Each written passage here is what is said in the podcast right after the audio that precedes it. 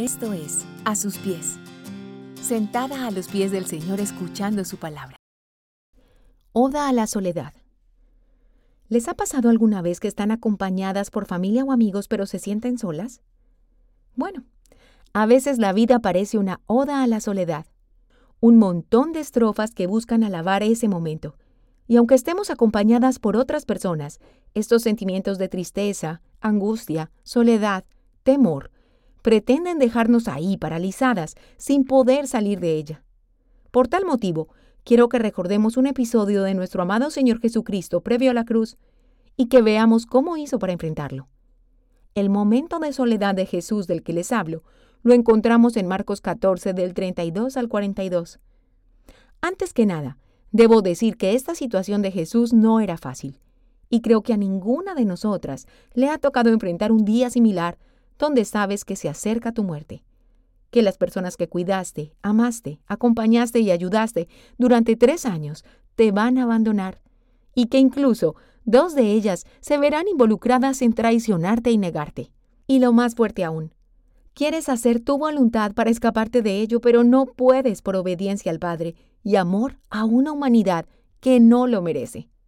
Pero, ¿cómo Jesús reaccionó ante tal situación?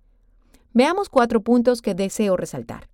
Primero, en los versículos 33 y 34, Jesús expresa, Estoy muy triste y siento que me voy a morir. Quédense aquí y no se duerman. Vemos que a pesar de que se sentía solo, Jesús se mantuvo con sus discípulos y personas de confianza hasta el último momento y no se alejó de ellos. Una situación similar la vemos en Primera de Reyes 19 del 3 al 4 con Elías, quien fue amenazado de muerte, pero nos dice la Biblia que este profeta dejó a su ayudante y se fue solo al desierto. Esta actitud creo que más de una la hemos tenido cuando nos enfrentamos a una situación muy difícil. Sentimos que las personas que están a nuestro lado no llenan nuestra soledad y entonces preferimos alejarnos.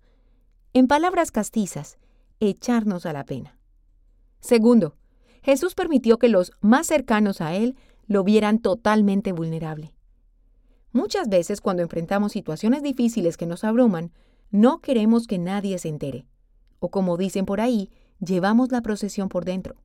Pero creo que el hecho de que hoy tengamos este relato de Cristo es un fiel testimonio de que los discípulos cercanos vieron lo que Jesús estaba experimentando en el momento más doloroso previo a la cruz. Entonces meditan la siguiente pregunta. ¿Eres capaz de mostrarte vulnerable ante otros ¿O para ti la vulnerabilidad es sinónimo de debilidad que genera un cambio de imagen ante otros que no te puedes permitir? Tercero, Jesús reconoció que había una tristeza que lo invadía y necesitaba la ayuda del Padre. Sí, Jesús mismo, el Hijo de Dios, imploró y suplicó la ayuda del Padre en ese momento tan difícil. ¿Por qué nosotras no lo hacemos? Sin duda alguna, muchas veces buscamos escapes en un sinnúmero de actividades que nos mantienen ocupadas. De hecho, decidimos que tenemos la capacidad de hacer varias cosas a la vez, lo que no está mal. Pero esta actitud, en ocasiones, ha impedido que enfrentemos nuestras tristezas, soledades y dificultades frente al Padre, reconociendo que en nuestras propias fuerzas no somos capaces, que sí o sí necesitamos su intervención divina. 4. Jesús oró.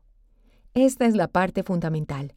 Sé que podemos estar cansadas, con sueño, como estaban los discípulos, pero cuando nos sentimos solas, abatidas y sin esperanza, lo único y más importante que podemos hacer es acudir en oración al Padre por medio de su Hijo. Para ello no requerimos de palabras elaboradas, sino de un corazón sincero. Hasta podemos hacer nuestra la oración de Jesús, porque hay momentos de angustia y soledad en los que nos salen pocas palabras. Este momento de Jesús me lleva a recordar otro texto también en el Antiguo Testamento.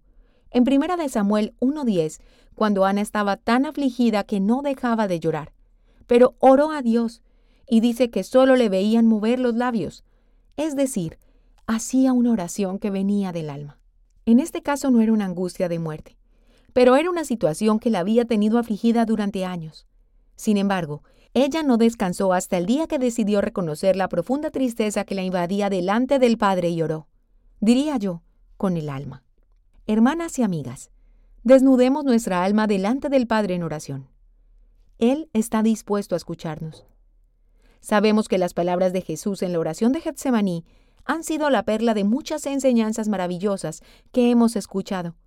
Pero la invitación finalmente es que si en estos momentos te sientes sola, angustiada o afligida por una situación en particular, no dudes venir a los pies de Jesús, quien comprende tu situación, es tu intercesor y el único que puede ayudarte.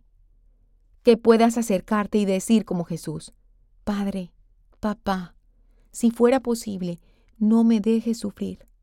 Para ti, todo es posible. ¿Cómo deseo que me liberes de este sufrimiento? Pero que no suceda lo que yo quiero, sino lo que quieras tú. Si te gusta este contenido, compártelo y síguenos a través de YouTube e Instagram, A Sus Pies Mujeres, y en nuestra página web www.asuspiesmujeres.com.